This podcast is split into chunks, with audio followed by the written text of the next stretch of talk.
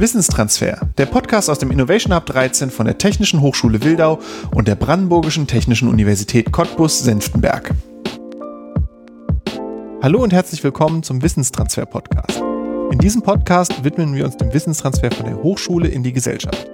Mein Name ist Jerome Schwarzmann. In der heutigen Folge durfte ich mit Tobias Kannenberg sprechen. Tobias ist Mitarbeiter im Robotic Lab an der TH Wildau. Dort arbeitet Tobias im Themenfeld des Natural Language Processing, zu Deutsch der Verarbeitung von natürlicher Sprache. In diesem Forschungsbereich dreht sich alles um Spracherkennung durch Maschinen. Ganz besonders geht es darum, dass Maschinen verstehen, was wir meinen. Natürliche Sprache bedeutet in dem Fall vor allem, dass wir uns nicht der Maschine anpassen müssen und zum Beispiel so langsam reden müssen oder dass wir wie ein technisches Handbuch sprechen müssen. Bei der Interaktion mit der Maschine reden wir einfach so wie mit einem Menschen und schlaue Algorithmen verstehen, was wir meinen und lösen dann eine passende Reaktion aus. Das System kennen wir aus Smart Home Assistenten. Das sind so kleine Kisten in unseren Häusern, mit denen wir reden können. Das ist bei weitem aber noch nicht alles, was man damit machen kann. Die Erkennung von menschlicher Sprache hilft uns immer dann, wenn wir mit Maschinen auf die einfachste Weise interagieren möchten. Zum Beispiel, wenn wir mit einem Roboter sprechen. Und damit meine ich nicht die ferne Zukunft, denn so ein Roboter steht schon heute in der Bibliothek der TH Wildau und dient als Informationssystem für BesucherInnen. Tobias Kannenberg entwickelt die Software, die dem Roboter dabei hilft, auf natürliche Weise mit Menschen zu interagieren. In meinem Gespräch mit Tobias haben wir über die grundlegenden Probleme gesprochen, die es bei der Spracherkennung gibt und vor allem hat er mir erzählt, wie er diese Probleme auf geschickte Weise löst. Ich habe bei dem Gespräch viel über Signalverarbeitung, technische Hürden und Spracherkennung ganz allgemein gelernt und ich hoffe auch ihr habt viel Spaß beim Zuhören.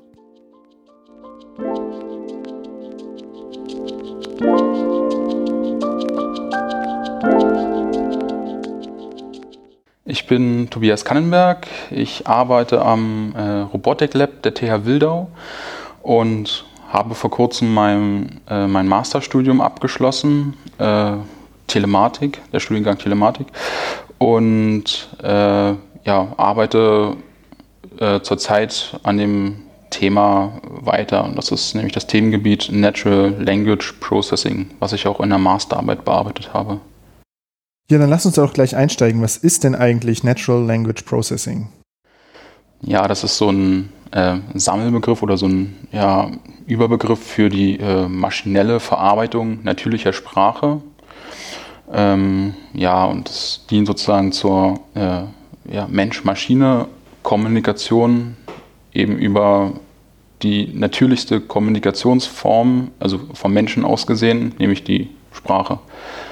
Das dieses Gebiet äh, lässt sich in viele Teilgebiete unterteilen und ähm, ja, findet Anwendung in äh, Sprachassistenzsystemen bzw. Sprachdialogsystemen. Das heißt, für Leute, die das nicht kennen, das sind dann so Sachen wie ähm, für Consumer quasi so äh, Sprachassistenten, ne? ähm, sei es irgendwelche Kisten von Amazon oder in den Telefonen eingebaut, aber es hat ja auch noch Anwendung darüber hinaus. Wie bist du denn zu dem Thema Spracherkennung und Natural Language Processing gekommen? Also ich hatte vorher schon mit Robotern und am Robotic Lab der TH Wildau gearbeitet, ähm, hatte aber zunächst äh, meinen Fokus auf Indoor-Ortung, also dass sich der Roboter in der Hochschulbibliothek zurechtfindet, dass er weiß, wo er ist und wo auch andere Sachen sind, um eben äh, spezielle Stellen annavigieren zu können oder zeigen zu können. Und ja, wir setzen eben äh, Roboter in ja, verschiedenen Anwendungsszenarien ein und bei uns im Team existiert auch viel Expertise zu Natural Language Understanding. Und darin sehe ich ein äh, sehr großes Potenzial, vor allem wenn man eben ja, ein, ein Wissensmod äh, ein äh, spezifisches Wissensmodell aufbauen kann, wie zum Beispiel zur Hochschulbibliothek, was äh, gemacht wird. Und ähm, ja, leider haben wir da bei der äh, ja, Spracherkennungsfunktion der Roboter, also bei der vorhandener bei der vorhandenen Softwareinfrastruktur, mit der man die Roboter programmiert, äh, leider einige Probleme, was ich äh, sehr schade finde. Und ich habe ein spannendes Thema für meine Masterarbeit gesucht und ja, hatte auch Interesse an Signalverarbeitungsalgorithmen und ja, also vorher hatte ich auch schon einiges mit Bildverarbeitung gemacht und äh, ja, jetzt Audioverarbeitung ist eben der eindimensionale Fall, äh, Fall davon. Und ja, dann habe ich mir eben in der Masterarbeit angeguckt, wie man die Situation verbessern kann und das habe ich gemacht, indem ich da eben äh, die Audiosignale mittels einer Vorverarbeitung aufbereite, äh, in der Hoffnung, dass dann die Sprach äh, dahinter geschaltete Spracherkennung besser funktioniert. Was ist denn so das Ziel von Natural Language Processing? Also was möchte man erreichen, wenn man das einsetzt? Ja, wie schon gesagt, also die, das ist eben die äh, ja, Mensch-Maschine-Schnittstelle zu Systemen, ähm, jetzt im Speziellen da, wo ich jetzt dran arbeite, in, äh, äh, zu robotischen Systemen. Und äh, ja, das ist, ja, wenn man Roboter zum Beispiel, ich rede, ich rede jetzt nicht von Industrierobotern, sondern mehr äh, ja, Alltagsroboter, die ja äh, noch nicht so präsent sind, ähm, die lassen sich dann äh, am besten über die, die Sprache steuern. Das sind dann also Roboter, die mir bei was für Dingen äh, helfen können. Ich denke jetzt an vielleicht an die Pflege oder so, aber ich glaube hier ähm, in dem Projekt geht es ja um Roboter für eine ganz spezielle Anwendung. Genau, also wir haben äh, schon seit ein paar Jahren einen Bibliotheksroboter an unserer Hochschulbibliothek.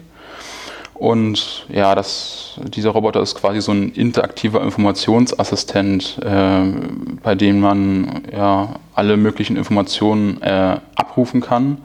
Und ja, das funktioniert äh, zum einen über die Sprachangabe, zum anderen aber auch äh, über die Bedienung eines Tablets, was auch am Roboter angebracht ist.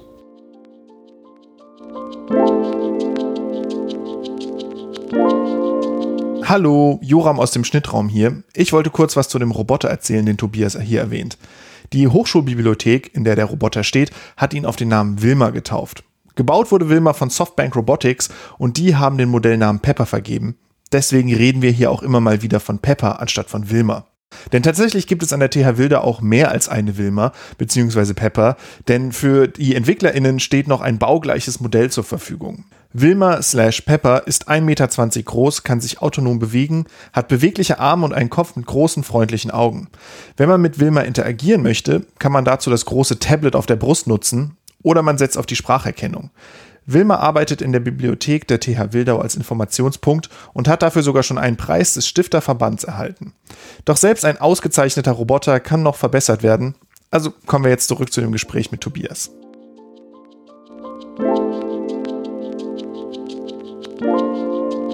Okay, dann lass uns mal bei der, bei der Spracherkennung so ein bisschen bleiben. Was braucht man denn da eigentlich äh, mal ganz allgemein gesprochen, um eine erfolgreiche Spracherkennung zu haben? Welche Schritte müssen da äh, erfolgreich abgeschlossen werden? Ja, also für ein ja, vollständig brauchbares Sprachdialogsystem braucht man natürlich erstmal äh, ja, eine Audioaufnahmetechnik, also ein Mikrofon. Und ähm, ja, dann ist der, der zweite Schritt äh, die eigentliche Spracherkennung. Also mit Spracherkennung ist gemeint, ähm, ja, die, die Sprache in einem Audiosignal zu erkennen und umzuwandeln in einen Text. Mhm. Und also das nennt sich auch äh, Speech to Text. Und äh, ja, bevor die eigentliche Spracherkennung ja, ge getriggert wird, werden häufig noch verschiedene Abstufungen davor gestaltet, wie zum Beispiel eine Voice Activity Detection. Ähm, ja, das ist ein, äh, ein Algorithmus, der herausfindet, wann überhaupt gesprochen wird, damit nicht ständig die Spracherkennung im Hintergrund laufen mhm. muss.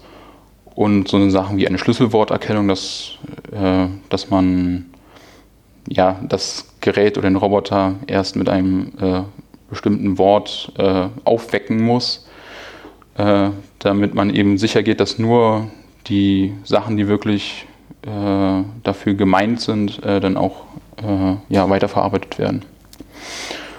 und für die, äh, wenn man jetzt wirklich äh, ein Sprachdialogsystem hat, also dass das System mir auch antwortet, da brauche ich natürlich auch eine Sprachsynthese, nennt sich ähm, Text-to-Speech. Also da wird Text wieder äh, durch eine synthetische Stimme in ein Audiosignal umgewandelt, was dann eben wieder über einen Lautsprecher ausgegeben werden kann.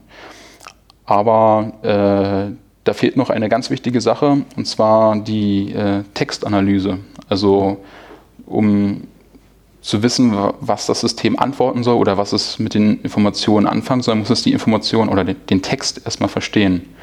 Und ja, das äh, nennt man äh, Natural Language Understanding, wozu später äh, oder in einem anderen Podcast äh, Philipp Müller noch was sagen wird.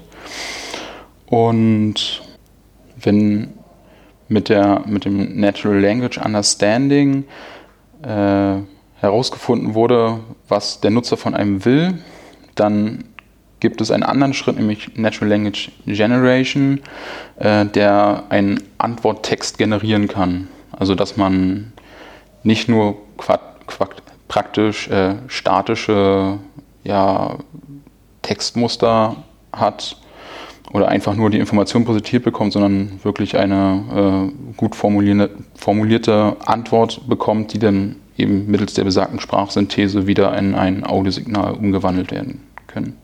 Wenn ich jetzt das vergleiche, äh, so wie ich das verstanden habe, dann ist es ja für uns Menschen ähm, ja gar kein Problem, aber wir haben ja viele von diesen Elementen auch. Ne? Wir haben ja, wir hören mit unseren Ohren, ähm, wir verarbeiten das in unserem äh, Gehirn. Da sind dann eben verschiedene Bereiche, die dann eben die verschiedenen technischen Prozesse abdecken und am Ende sprechen wir. Ähm, und bei uns ist es sozusagen alles am, am Körper. Was brauchen wir denn auf der technischen Seite, wenn wir das nachbauen wollen, an, an Technik, an, an Geräten, damit man ähm, ein vollständiges System nachbilden kann? Also hast du schon Mikrofone, hast du schon angesprochen, was braucht man denn dann noch darüber hinaus? Genau, also im Prinzip braucht man erstmal ein Mikrofon, äh, welches ist im Prinzip egal. Ähm, ich werde später noch äh, zu äh, ja, einer speziellen Bauart von Mikrofon äh, reden. Ja, ansonsten braucht man eben einen, einen Rechner. Das kann auch ein ja, kleiner Einplatinenrechner sein, wie zum Beispiel ein Raspberry Pi. Ähm, der muss eben ja, kompatibel mit, mit dem Mikrofon sein und der Rest ist alles softwaregesteuert bis eben auf die äh, Audioausgabe. Dann braucht man natürlich einen Lautsprecher.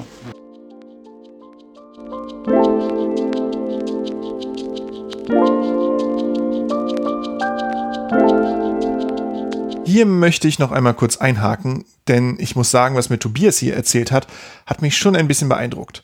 Ich dachte immer, sowas Kompliziertes wie Spracherkennung läuft nur auf großen Serverfarmen. Tatsächlich hat Tobias mir aber sogar die Technik gezeigt, die später in den Roboter Pepper eingebaut werden soll, und die ist nicht viel größer als in jedem eine Handfläche passt. Das Mikrofon-Array ist eine handtellergroße Platine mit acht winzigen Mikrofonen, die wie auf dem Ziffernblatt einer Uhr angeordnet sind. Immer wenn ich gesprochen habe, hat eine kleine LED angezeigt, aus welcher Richtung der Ton kam. Der eigentliche Computer soll ein Raspberry Pi werden. Das ist ein Einplatinenrechner, auch nicht größer als meine Hand, auf dem alles steckt, was ein Computer braucht. Prozessor, Speicher, Schnittstellen für die Interaktion mit der Welt.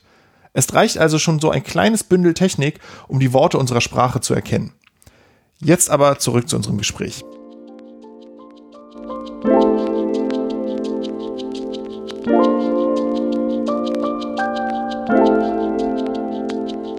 Ähm, was sind denn dann die Schwierigkeiten, die es dabei gibt? Warum kann ich denn noch nicht mit all meinen Geräten sprechen? Ähm, warum ist es denn unter Umständen gar nicht so einfach, wie man sich das vorstellt? Um mal bei dem, mich mal auf den Einzelschritt Spracherkennung äh, zu fokussieren, ähm, ja, gibt es eine Reihe von Effekten, die die äh, Performance dieser Spracherkennung ähm, ja, beeinträchtigt. Und zum einen ist das die äh, Entfernung des Sprechers zum Mikrofon. Also wenn jetzt ein Mikrofon nah am Sprecher dran ist, dann ist das Verhältnis zwischen ähm, ja, dem Nutzsignal, also der eigentlichen Sprache des Sprechers und äh, den Hintergrundgeräuschen und Hall und sonstigen Sachen ähm, ziemlich groß. Und je weiter weg der Sprecher vom Mikrofon kommt oder ist, äh, desto äh, geringer wird dieser Abstand zum, zum Beispiel zum Raumhall. Also eine, der Raumhall, also Reflexion von Schall an den Wänden, äh, beeinträchtigt die Spracherkennung äh, relativ stark. Und dadurch ja, wird das Ganze eben schwerer verständlich. Und wenn du Abstand sagst, dann meinst du das Verhältnis von den Lautstärken. Ne? Das heißt, die Stimme bei einem Mikrofon, was nah ist, ist die Stimme viel lauter als alles andere. Und wenn das Mikrofon weit weg ist, dann ist die Stimme nicht besonders viel lauter als die Hintergrundgeräusche, sondern wird quasi Stimme zum Teil der Hintergrundgeräusche. Ja, und dann natürlich die Hintergrundgeräusche an sich. Ähm, wenn man jetzt zum Beispiel einen lauten Lüfter in der Nähe des Mikrofons hat, ähm, ist das auch nicht so schön. Äh, was auch ganz besonders schwierig ist, sind äh, andere sich in der Nähe befindenden Personen, die auch gerade reden. Und ja, dann noch Sachen, die die Aussprache selbst betreffen, also wie zum Beispiel Dialekte, undeutliche Aussprache oder man trägt eine Atemschutzmaske. Stimmt, das ist, das ist ein aktuelles Problem auf jeden Fall, was ähm, es jetzt zu lösen gilt. Und äh, dann Gruppen von Menschen, die in den Trainingsdaten, die für die äh, Erstellung der akustischen Modelle und Sprachmodelle ähm, nicht so häufig vertreten sind, wie zum Beispiel kleine Kinder oder äh, ja, ältere Menschen. Also man muss sich das so vorstellen, dass jede Spracherkennungssoftware äh, ein akustisches Mo Modell braucht, was sich äh, was aus ja, echten Aufnahmen äh, generiert wurde von vielen, vielen äh, Menschen, die eben ja, Sätze eingesprochen haben und man hat eben die Informationen äh, dazu, was das für Texte sind und so können dann entsprechende Modelle trainiert werden. Und wenn in diesen Ausgangsdaten äh, ja manche Personengruppen äh, unterrepräsentiert sind, dann kann es auch sein, dass letztendlich äh, ja bei diesen Gruppen äh, die Sprache schlechter erkannt wird. Du hast dich in deiner Masterarbeit dann sehr ausführlich mit dem Thema Spracherkennung beschäftigt und wir haben ja schon so ein bisschen über den Roboter gesprochen, um den es ging. Es geht um einen Bibliotheksroboter. Vielleicht magst du noch mal so ein bisschen zusammenfassen, was ist das für ein Roboter? Der hat ja, glaube ich, einen Namen, wenn ich mich richtig erinnere. Und was ist das Problem, was du an diesem Roboter lösen wolltest? Der Roboter, den wir bei uns in der Bibliothek verwenden, äh, hat, trägt den Modellnamen Pepper und stammt vom Hersteller Softbank Robotics. Und bezüglich der Spracherkennung äh, ja, sind uns da, also mit uns meine ich das Robotic Lab, äh, sind uns da mehrere Probleme aufgefallen, die uns ein bisschen auf die Füße fallen. Und ja, zum einen ist es eben ja eine nicht zufriedenstellende äh, Erkennungsrate bei der Spracherkennung und das liegt zum einen daran, dass man, also dass der Roboter selbst eine relativ starke Lüftung benötigt, um sich zu kühlen. Also es ist einmal die Rechentechnik, die gekühlt werden muss und andererseits auch die äh, Gelenke, weil die äh, auch warm werden, also die Motoren. Und ja, dieses Lüfterrauschen ist äh, sehr stark auf dem Mikrofonsignal drauf und das ist eine Ursache davon, dass das äh, ja nicht so gut funktioniert. Und eine andere Sache ist, dass das Software-Design von der vorgegebenen Software äh, die Softwareinfrastruktur, mit der man diesen Roboter programmiert, dass das bezüglich der Spracherkennung äh, ja relativ starr ist. Also man kann ja die einzelnen Komponenten, die ich vorhin aufgezählt hatte, äh, nicht so richtig einzeln nutzen oder austauschen. Und wenn da etwas nicht so funktioniert, wie man es gerne hätte, kann man es leider nicht so richtig ändern. Mhm. Und ähm, was hast du dann gemacht? Das klingt ja erstmal nach ein bisschen ähm, schwierigen Startbedingungen. Ne? Die Software ist nicht zugänglich und aus dem Mikrofon ist viel Rauschen zu hören. Was waren denn die Schritte, die du in deiner ähm, Masterarbeit unternommen hast, um diese Probleme zu lösen? Ja, also ich habe äh, oder ich habe mir erstmal gedacht, ähm, also dadurch, dass eben ja die Spracherkennung ein sehr wichtiger Bestandteil in diesem Prozess, Prozess ist, wenn das nicht funktioniert, dann ähm, kann man mit dem äh, Rest, also der, der Textanalyse, auch nicht mehr so viel anfangen. Und ja, dann war mein erstes Ziel erstmal, dass ich eben eine Vorverarbeitung vor der Spracherkennung äh, ja, einschalte, die das Audiosignal aufbereitet. Und um das ordentlich testen zu können, ähm, äh, habe ich erstmal äh, ja, Arbeitszeit investiert, um, ein, um, eine, ja, um einen modularen Experimentierbaukasten für Audioverarbeitung und Natural Language Processing zu entwickeln. Und ja, der besteht sozusagen aus mehreren Softwarekomponenten, die sich ja für verschiedene Anwendungsfälle kombinieren und konfigurieren lassen.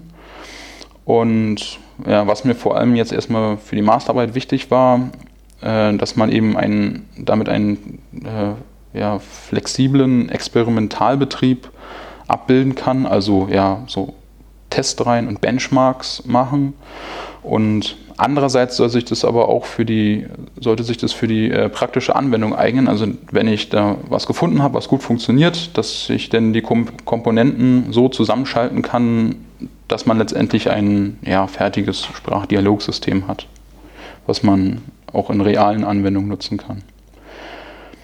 Und ja, auf dieser Grundlage bin ich erstmal so vorgegangen, dass ich äh, ja, in einen Raum gegangen bin und habe äh, verschiedene äh, Sprachaufnahmen über einen Lautsprecher abgespielt und diese dann mit dem äh, Mikrofon aufgezeichnet und in einer Audiodatei abgespeichert.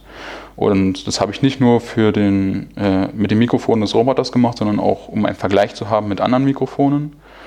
Und somit hatte ich erstmal ja, viele Testdaten, an denen ich dann ja, verschiedene Signalverarbeitungsalgorithmen äh, ausprobieren äh, konnte. Und ich musste dabei immer nicht äh, ständig äh, Zugang zur Hardware haben. Mhm. Das heißt, du hast hier einmal quasi einen Aufnahmetag oder ein paar Tage gemacht, wo du deine ganzen ähm, einmal quasi das an, direkt an der Hardware deine Arbeitsschritte gemacht hast und dann konntest du deine Daten quasi mit ins Büro oder nach Hause nehmen und dann in Ruhe analysieren und ähm, daran arbeiten und dann die Softwareseite machen. Genau. Was sind denn das so für Algorithmen, die du da einsetzt? Wo, wo kommen die her? Hast du die selbst geschrieben? Also, ja, die Algorithmen, die ich in meiner Masterarbeit vorgestellt hatte, die, ja, die habe ich jetzt, sage ich mal, nicht selbst ausgedacht, aber ja, selbst programmiert. Das waren erstmal nur ja, äh, relativ einfache Verfahren, die man in der äh, doch begrenzten Zeit äh, noch ganz gut äh, programmieren und einbinden konnte. Und ja, das waren zum einen zwei einfache Rauschfilterverfahren. Ähm, um es jetzt genauer zu benennen, einmal eine spektrale Subtraktion. Ähm, nämlich wenn man davon ausgeht, dass das äh, Sprachsignal, also das Nutzsignal, sich additiv mit dem äh, Rauschen überlagert, dann kann man ja äh, das Ausgangssignal wieder herausfinden, indem man das Rauschen davon wieder abzieht. Mhm. Also eine Subtraktion macht. Nur ist aber das Problem, dass ich den genauen Signalverlauf des Rauschens gar nicht kenne, weil Rauschen ist ein zufälliger Signalverlauf. Mhm. Und ähm, deswegen muss man sich das Ganze im äh, Spektrum angucken. Also man ähm, äh, zerlegt das Audiosignal in seine einzelnen ähm, Frequenzanteile und ja, kann dann sehen, welche Frequenzen wie stark vertreten sind. Und wenn ich das Ganze äh, mit einer Aufnahme mache, wo nur das Rauschen drin ist, dann weiß ich, auf welchen Frequenzen wie äh, stark das Rauschen vertreten ist. Mhm. Und wenn ich mir jetzt das äh, gemischte Signal angucke im Spektrum, äh, dann kann ich eben für äh, jeden einzelnen Spektra Spektralanteil äh, den, den Anteil des Rauschens davon reduzieren und das Ganze wieder in ein äh, Signal im Zeitverlauf machen. Und funktioniert das Ganze auf die Weise, dass es dann auch gut klingt danach? Ähm, so aus meinem laienhaften Verständnis würde ich mir vorstellen, dass wenn einmal was verrauscht ist, dann kann ich das zwar irgendwie reduzieren, aber es klingt nie mehr so richtig gut. Aber wenn man das quasi auf diese mathematische Weise angeht, kann man das dann so richtig gut klingt, da rausrechnen? Leider nein. Also wenn man sich das anhört, klingt es schon ja, ziemlich verzerrt und ähm, auch wenn man sich das in einem Spektrogramm anguckt, äh, ja, sieht es doch äh, sehr anders aus. Mhm. Äh, aber das, was eigentlich zählt, ist ja nicht, wie, wie gut oder wie natürlich es sich anhört, sondern wie gut die Spracherkennungssoftware damit klarkommt. Mhm. Und genau, und äh, das muss ich ja irgendwie messen können, ähm, wie, gut die, äh, wie gut es verständlich ist für die Spracherkennungssoftware. Und da habe ich mir das, da bin ich so vorgegangen, dass ich eben die Texte, die bei der Spracherkennung herausgekommen sind, mit den Originaltexten äh, verglichen habe und da habe ich eine sogenannte Wortfehlerrate berechnet und hatte dann ein, eine Zahl, also ein Maß dafür, wie gut äh, letztendlich ähm, das verstanden wurde. Mhm.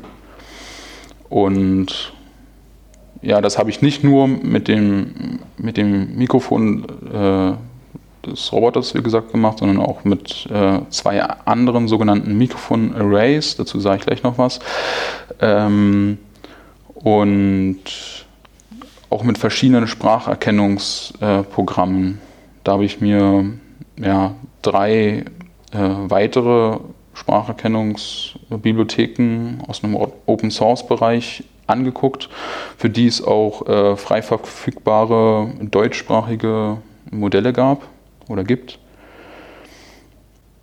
Und ja, das zweite Verfahren funktioniert relativ ähnlich. Bloß da werden die einzelnen äh, Frequenzanteile nicht voneinander subtrahiert, sondern man sagt, ähm, erst wenn, wenn das gemischte Signal in einem Frequenzanteil über eine bestimmte Schwelle kommt, äh, bleibt dieser Frequenzanteil erhalten, ansonsten äh, wird er null gesetzt oder leise gedreht, sage ich jetzt mal. Mhm. Also das nennt sich das äh, spektrale Gating. Und ja, dieser Schwellwert ist eben für äh, jeden Frequenzbereich äh, individuell und das ist auch wieder durch eine ähm, ja, Analyse einer Aufnahme, wo nur das Rauschen drauf ist, äh, berechnet. Mhm. Das heißt, du hörst dir einmal an, wie laut ist das Rauschen in jedem Frequenzbereich. Ähm, dann setzt du da dann den Cut-off, sodass es dann dieses Rauschen nicht mehr zu hören wäre und dann ist hoffentlich die Sprache lauter als das Rauschen in diesen Stellen und dann hört man nur noch die Sprache und die bleibt dann übrig, okay. Und das ist, ja, klingt auch äh, etwas verzerrt. Mhm. Und ja, die dritte Sache, die ich ausprobiert hatte, ist ein einfacher Beamformer. Und jetzt kommt nämlich das äh, Mikrofon-Array ins Spiel. Also ein Mikrofon-Array ist ein ja, Audioaufnahmegerät, was eigentlich aus mehreren Mikrofonen besteht, die alle zusammen an einer Soundkarte angeschlossen sind. Und da hat man jetzt den Vorteil, dass man ja, mehrere Mikrofonsignale hat, die aber von verschiedenen Positionen äh, aufgenommen sind. Und äh, dadurch kann man zum Beispiel erkennen, aus welcher Richtung ein, äh, ein Geräusch kommt und nämlich dadurch, dass die äh, Wellenfronten der Schallwellen äh, bei den verschiedenen Mikrofonen zu unterschiedlichen Zeiten eintreffen. Und man kann aber sogar noch einen Schritt weiter gehen und mittels ja, spezieller sogenannter Beamforming-Algorithmen ähm, äh, sich auf eine bestimmte Richtung fokussieren und Geräusche, die aus anderen Richtungen kommen, äh, kann man unterdrücken. Und das ist ja besonders schön, wenn man eben, wenn, wenn Schallquelle und Störgeräuschquelle aus verschiedenen Richtungen kommen. Aber andererseits kann man damit auch den, äh, den Raumhall sehr stark reduzieren, weil der Raumhall, also die Reflexion, kommen ja auch aus anderen, nicht nur aus der Richtung des Sprechers, sondern auch aus anderen Richtungen. Und dadurch kann das Ganze auch unterdrückt werden. Du hast ja auch Beispiele mitgebracht, wie das Ganze klingt, bevor das äh, Signal verarbeitet wurde und danach. Ähm, vielleicht magst du das ja mal abspielen und uns erzählen, was wir da eigentlich gerade hören. Genau, also ich habe mir erstmal ja eine Reihe von solchen Sprachbeispielen beschafft und das aus dem sogenannten frei verfügbaren tuda.de Korpus. Also ein Sprachkorpus ist eine Sammlung aus Sprachaufnahmen mit den dazugehörigen Texten, die tatsächlich eingesprochen wurden. Und solche Corpora werden eben äh, hauptsächlich dazu verwendet, um ja, akustische Modelle für Spracherkennungssoftware zu trainieren. Und ja, dieser Korpus äh, stammt von der TU Darmstadt und der Uni Hamburg. Und wir hören jetzt hier einmal ein Beispiel daraus, was so klingt. Tennis ist ein Rückschlagspiel, das von zwei oder vier Spielern gespielt wird. Und das habe ich eben über einen Lautsprecher abgespielt und mit den ähm, Mikrofonen des Pepper-Roboters aufgezeichnet und das hört sich dann so an. Tennis ist ein Rückschlagspiel, das von zwei oder vier Spielern gespielt wird. Also es klang ja äh, sehr viel rauschiger. Genau. Und ähm, ja, wenn ja, das, die, das erste Verfahren, die äh, spektrale Subtraktion, darauf angewendet wird, dann hört sich das so an. Tennis ist ein Rückschlagspiel, das von zwei oder vier Spielern gespielt wird. Und ja, man hört zum einen zwar, dass das ja, Rauschen nicht mehr so prägnant ist, andererseits äh, ja, klingt es auch etwas verzerrt. Mhm. Und ja, äh, äh, ein äh, ähnliches Bild ergibt sich beim spektralen Gating. Tennis ist ein Rückschlagspiel, das von zwei oder vier Spielern gespielt wird. Und dann äh, am Ende habe ich noch ein einfaches Beamforming mit dem Ausnutzen der äh, Mikrofon-Array-Eigenschaft äh, vollzogen. Und das klingt äh, ja, in der einfachen Form, in der ich es implementiert habe, äh, eigentlich noch fast wie das Original. Tennis ist ein Rückschlagspiel, das von zwei oder vier Spielern gespielt wird. Also wie das äh, äh, die unverarbeitete Aufnahme von Pepper, meinte ich. Und welches von diesen ähm, Bearbeitungsprozessen hat dann in deinem Scoring den besten Wert erhalten? Also das spektrale Gating ähm, bei der Spracherkennungsengine Pocket Sphinx und bei Caldi ähm, war das der Beamformer. Mhm. Also es ist spezifisch, äh, welche äh, Spracherkennungsengine man da verwendet. Und ja, all diese Algorithmen haben auch äh, ja, verschiedene Einstellungsmöglichkeiten, Parameter. Und ähm, ich habe mir da auch äh, ja, eine Automatisierung geschrieben, die automatisch verschiedene äh, Parameter, Einstellungen ausprobiert und guckt, ob es besser geworden ist oder nicht. Und wenn es sich, äh, besser geworden ist, dann wird äh, von diesem Zustand aus wieder ähm, ja, durch Zufall ähm, ja, verschiedene äh, ja, Mutationen davon äh, durchgeführt und ausprobiert, bis, bis sich das Ganze dann äh, eben ja immer weiter optimiert hat. Das heißt, das, System sucht sich selber die besten, also zumindest in deinem Testaufbau sucht es sich selber die besten Einstellungen, um die Sprache besser zu erkennen. Kann ich mir das so vorstellen wie beim, beim Menschen, wo es ja auch den Effekt gibt, dass wenn wir in einer, in einer Kneipe sitzen und da sprechen ganz viele Leute um uns rum, aber wir können uns trotzdem auf unser Gegenüber konzentrieren, auf das, was er oder sie sagt, während wenn ich da jetzt nur ein Mikrofon hinstellen würde, das würde alles gleichmäßig aufzeichnen, mehr oder weniger. Ähm, und das wäre dann viel schwieriger nachzuvollziehen, was dort gesagt wird. Ist das, ist das ähnlich? Ja, also das, äh, was du geschildert hast, also nennt sich auch das sogenannte äh, Cocktail-Party-Problem. Mhm. Und ähm, ja, das kann man auf verschiedene Weise lösen. Also, also wir haben ja sozusagen durch unsere beiden Ohren eben ein Mikrofon-Array mit zwei Mikrofonen. Ähm, auf der technischen Seite macht sich das aber meistens besser, wenn man mehrere, noch mehr davon hat. Also jetzt bei dem äh, Pepper-Roboter sind äh, vier Mikrofone verbaut. Äh, bei ne, einem anderen Mikrofon-Array, was ich getestet habe, waren es ebenfalls vier und bei einem weiteren insgesamt sieben. Und ja, das kann man eben einmal durch, durch diese Richtungsabhängigkeit separieren. Aber es gibt noch andere Verfahren, äh, bei der die Richtung gar keine Rolle spielt. Also wenn wir uns zum Beispiel ein Ohr zuhalten und oder äh, ja, eine gemischte Aufnahme mit nur, äh, nur auf einem äh, Kopfhörer oder eine Monoaufnahme hören, können wir es ja immer noch äh, verschiedene Sprecher unterscheiden. Mhm. obwohl die jetzt gar nicht aus verschiedenen Richtungen kommen.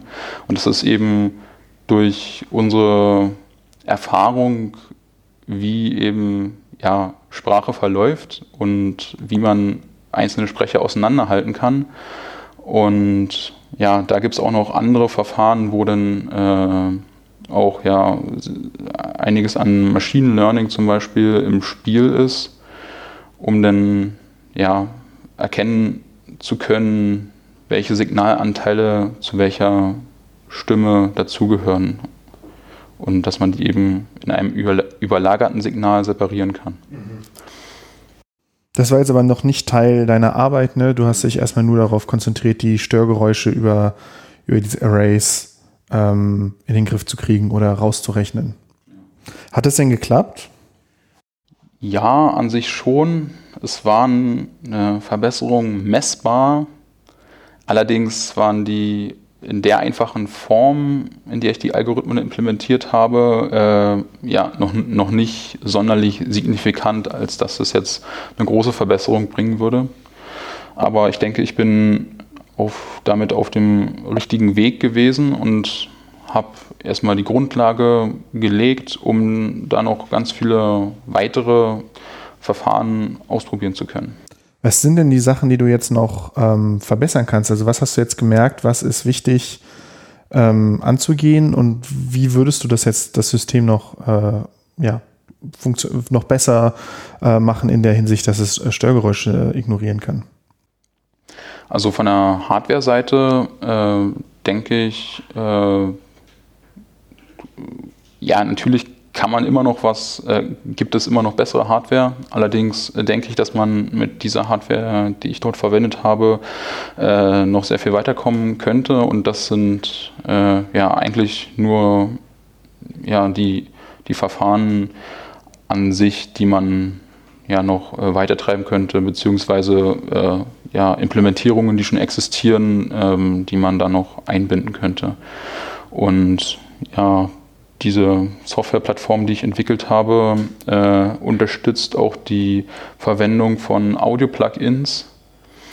Also wenn es irgendwelche ja, Rauschunterdrückungs- oder andere Verfahren in, im sogenannten LV2-Plugin-Format äh, gibt, dann kann ich die da auch ganz einfach einbinden und ausprobieren. Das, also ist es denn auch das, woran du jetzt gerade arbeitest? Weil das, worüber wir bis jetzt gesprochen haben, war ja Teil deiner Masterarbeit, die du ja abgeschlossen hast. Ähm, was ist denn das, was, woran arbeitest du denn jetzt gerade? Ja, jetzt gerade arbeite ich am sogenannten Testbed-Projekt. Und ja, das ist äh, ja von InnoHub 13 eine äh, virtuelle Plattform, um Techno Technologien äh, ausprobieren zu können. Und ja, da kann man ja, um, um verschiedene Sachen eben ja, zu lernen, zu experimentieren oder ausprobieren zu können, ohne entsprechende Hardware zu haben. Und ja, das unterteilt sich in sogenannte Testfelder, die entweder rein virtuell sind oder ja, mit realer Hardware gekoppelt sind.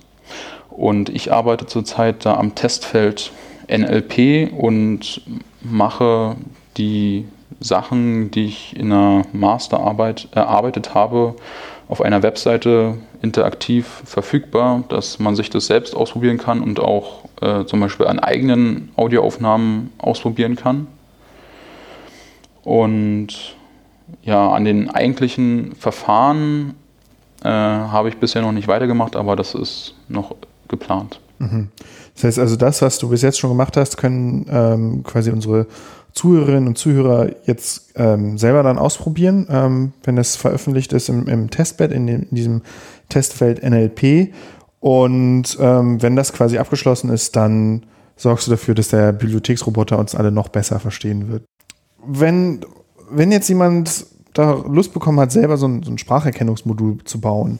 Äh, du hast ja gesagt, du hast äh, viel Open Source Lösungen eingesetzt und die adaptiert und, und kombiniert. Hast du da spezielle Tipps, die du, die du mitgeben möchtest, wo du sagen möchtest, ähm, ja, schaut euch mal äh, dieses und jenes an oder ähm, passt, an, passt an dieser Stelle auf, ähm, dass Leute, wenn sie Lust haben, ihren eigenen Roboter oder ihren eigenen Sprachassistenten zu bauen, da schnell vorwärts kommen?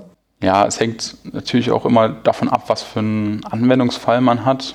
Also ähm, an Spracherkennungs ja, die ich verwendet habe, ähm, sind das namentlich äh, Deep Speech von Mozilla, dann äh, Pocket Sphinx und Kaldi und ja, das, das Schwierige daran ist erstmal ja, passende, schon äh, ja, vortrainierte Modelle zu finden. Also es gibt noch eine Reihe anderer Spracherkennungssoftware, äh, die man hätte ausprobieren können.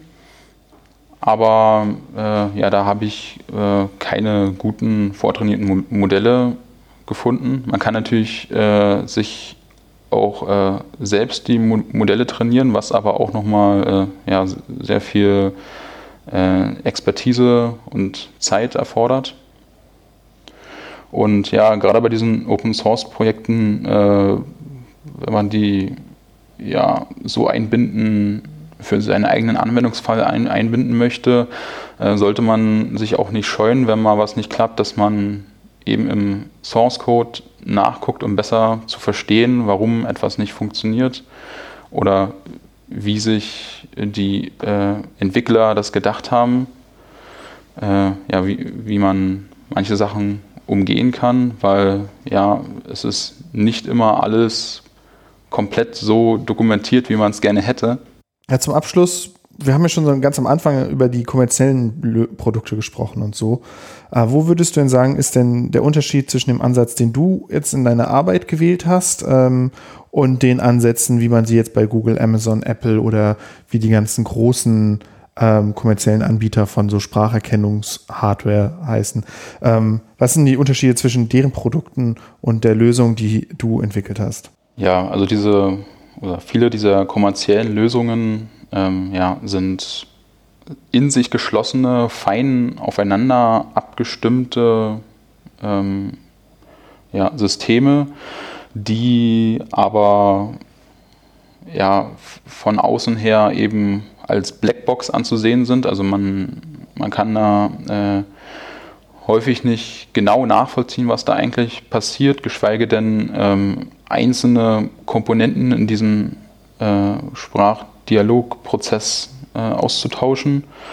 Und ja, die Lösung, die ich verfolgt habe, äh, funktioniert äh, rein lokal. Also es muss gar keine äh, Verbindung zu einem externen Server aufgebaut werden, wo die Sprache dann nochmal besser analysiert werden könnte. Und ja, was natürlich auch ja, ein, äh, vom Datenschutz her sehr äh, bedenklich ist. Und ja, eben bei, bei meiner Lösung ist es, äh, habe ich äh, stark auf Modularität geachtet, dass ich eben einzelne Komponenten unabhängig voneinander austauschen kann. Also ich kann, äh, wenn ich jetzt zum Beispiel, wenn jetzt noch eine neue Spracherkennungsengine äh, veröffentlicht wird, dann kann ich die eben als eine weitere Komponente einbinden und kann sie eben mit der, die ich gerade verwende, austauschen. Mhm. Und ja, damit eben experimentieren. Also die, vor allem dieser Experimentieransatz, dass man, es, dass man die Komponenten eben in verschiedener Weise verwenden kann, eben für dieses Benchmarking zum Beispiel, was ich in der Masterarbeit gemacht habe. Äh, das ist so mit diesen kommerziellen Produkten häufig nicht möglich. Mhm. Ja, ähm, vielen, vielen Dank für, für die Einblicke. Wenn jetzt unsere Zuhörerinnen und Zuhörer Lust bekommen haben, das mal in Aktion zu erleben, äh, wo können sie denn den Roboter mal in echt treffen? Ja, also der ist eben bei uns an der TH Wildo in der Hochschulbibliothek.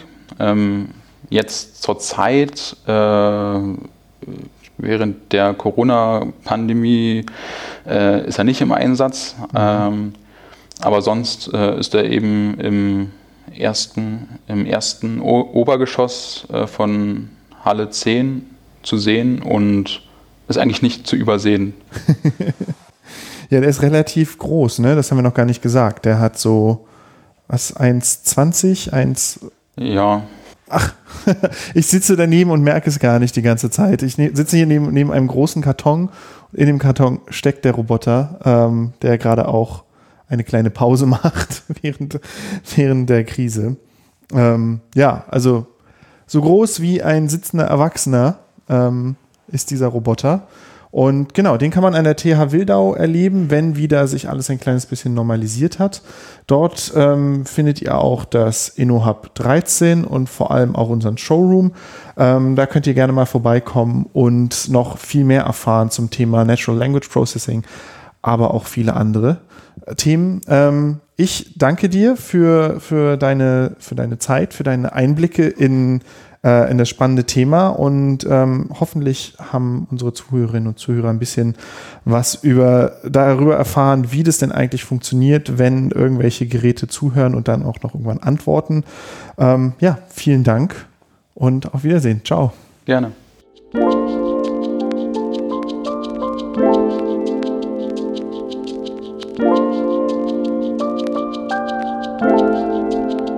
Das war Tobias Kannberg zum Thema Verarbeitung natürlicher Sprache.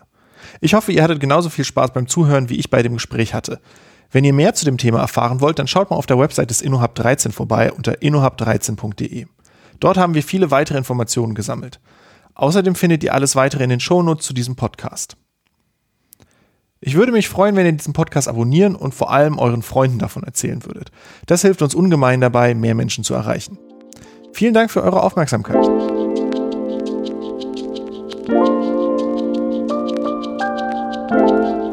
Wissenstransfer ist eine Produktion des Innovation Hub 13.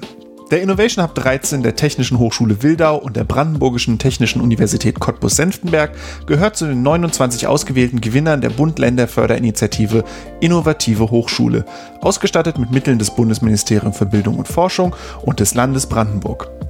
Weitere Informationen findet ihr auf innohub13.de. Die Musik ist von Paternoster Poetry und wurde veröffentlicht unter einer Creative Commons Attribution Lizenz. Ihr findet einen Link zu der Musik in den Show Notes. Bis zum nächsten Mal.